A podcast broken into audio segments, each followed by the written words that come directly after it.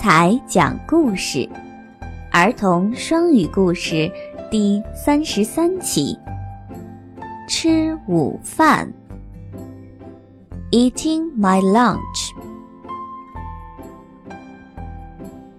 A teacher was having his class in biology and said, Now I'll show you this frog in my pocket.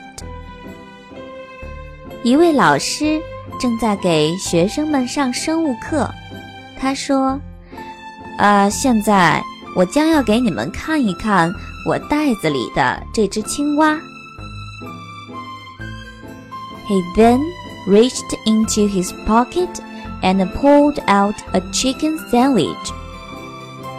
接着，他把手伸进口袋，却拿出了一份鸡肉三文治。He looked puzzled for a second, thought deeply, and said, Wow, that's funny. I distinctly remember eating my lunch. 这位老师满脸困惑地看了一眼，沉思了一会儿，说：“真奇怪，我明明记得我已经把午饭吃掉了。”